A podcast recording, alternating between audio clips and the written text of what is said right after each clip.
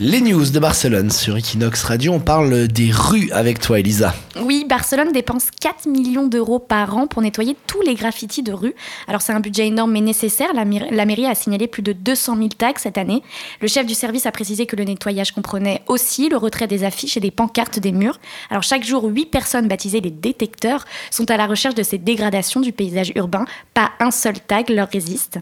Très organisés, ils, photographient sur leur smartphone le graffiti avec une une application spéciale note l'adresse, la taille et le temps estimé pour le nettoyage.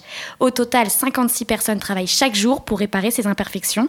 Et ces derniers temps, le nombre de tags a augmenté à Barcelone. Cela est dû à la situation politique de la Catalogne, les grèves et enfin l'incarcération des Jordi et des anciens ministres de la Généralité. Voilà, ce qui, comme le référendum n'était pas autorisé par Madrid, il n'y a pas eu la possibilité d'afficher normalement sur des panneaux, etc. Donc ça a affiché partout.